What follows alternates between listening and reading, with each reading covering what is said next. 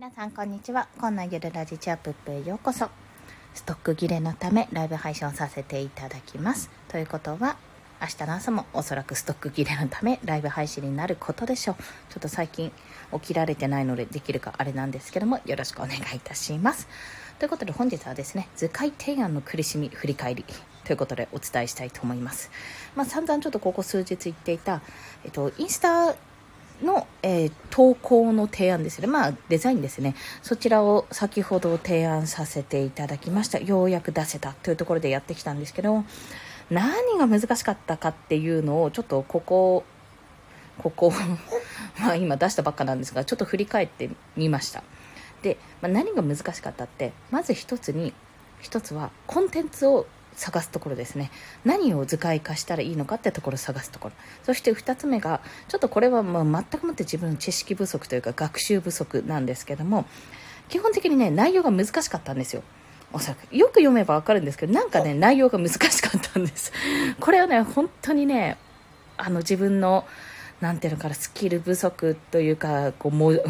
字に慣れてない感っていうのがめちゃめちゃあったなと感じているんです。まあ、じっくり読めば、ああ、なるほど、こういうことかっていうのはあったんですけども、自分よりも、もうずっとずっと先のお話をされている方の提案だったので、やっぱそこはね、あの、そこまで自分が理解できるのに、やっぱ時間がかかったんだと感じております。で、またさらに、あとどういう流れに持っていったらいいのかって考えるところ、まあ、どこを最終的なえーと、ラストですね。ラストどこを持っていくべきかっていうところを探すのも一苦労でしたね。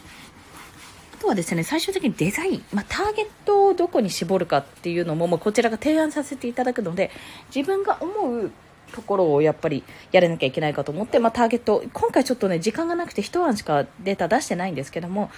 パターンとしてはこの2パターンも考えていますっていうのちょっとお時間いただけたら、まあ、そちらも提案させていただきますって形でやらせてはいただきました。まあ、あの先ほど出したばっかのであのお返事待ちの状態ではあるんですけども、まあ、パターンとしてはこうターゲットメインターゲットをあのなていうのかなあんまり男性女性関係なくもうちょっとニュートラルにメインカラーあのその方のメインカラーを重視したようなデザインにするっていうパターンもちょっとなんとなく頭の中で構想はありますしあとはインスタなんか特にライフスタイルを見せるといいっていうふうに言われてるのであの自分のね例えばあの周平さんとかはあのご自身の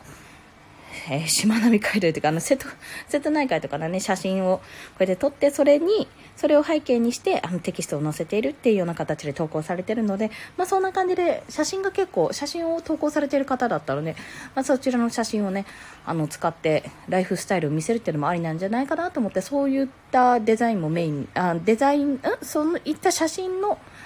をメインにしたデザインもちょっと提案できるかなと感じています。まあ、そこがね、ちょっとまだできてないところだったんですが、とりあえず、まあ、4日ほどいただけますとって言った手前、今日中に、本当は昨日中に1日前提案が私のモットーだったんですけども、ちょっと本当にいろいろこっちがありすぎて、とりあえず今日出せたのでよかったっていうところです。まあもう一個案件があるんですけどね。あ、みさきさんさん、こんにちは。よろしくお願いします。ありがとうございます。こんにちはじゃないですよね。こんばんはですね。もうまあそんな感じでですね、ちょっとだいぶ生みの苦しみというのを味わったというところで、いろいろこう提案するのにも時間がかかるというのと、やっぱりまず、その提案するここんな図解どうですかって提案するには、まあ、図解って理解が必要なんですよ。そのコンテンツの図解するのに。その理解がまず今回追いつかなかったっていうのが1点と2つ目が、まあ、誰をターゲットにどういった目的でやらなきゃいけないのかっていうところをちゃんとそこをしっかり明確にしなきゃいけない。そこを私はちょっとブレかけたので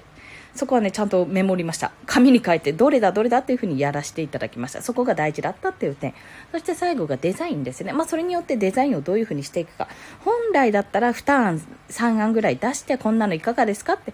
で、選択する方が絶対相手は選びやすいし、あの、なんとなく、あ、こういう、幅も広がるんだなっていう風に見られるんですけど今回それができなかったのがちょっと惜しいところちょっとねこの後もう一つの案件もやりつつねすぐにできたら着手できたらもう一回提案しようかなっていうふに考えております、まあ、そんな感じで、まあ、図解提案苦しかったですっていうお話です。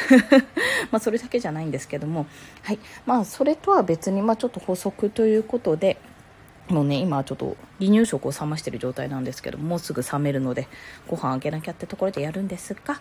えっと、やっぱり先ほども言ったんですけども提案する時のポイントとしてはいくつかやっぱり選択肢を与えるってことは重要ですまあ、今回私できてないんですけども、重要です、マジで。というのは、あの、先ほども言ったんですが、表現の幅、私こういうのも作れますよっていうことができるっていうのも一つですし、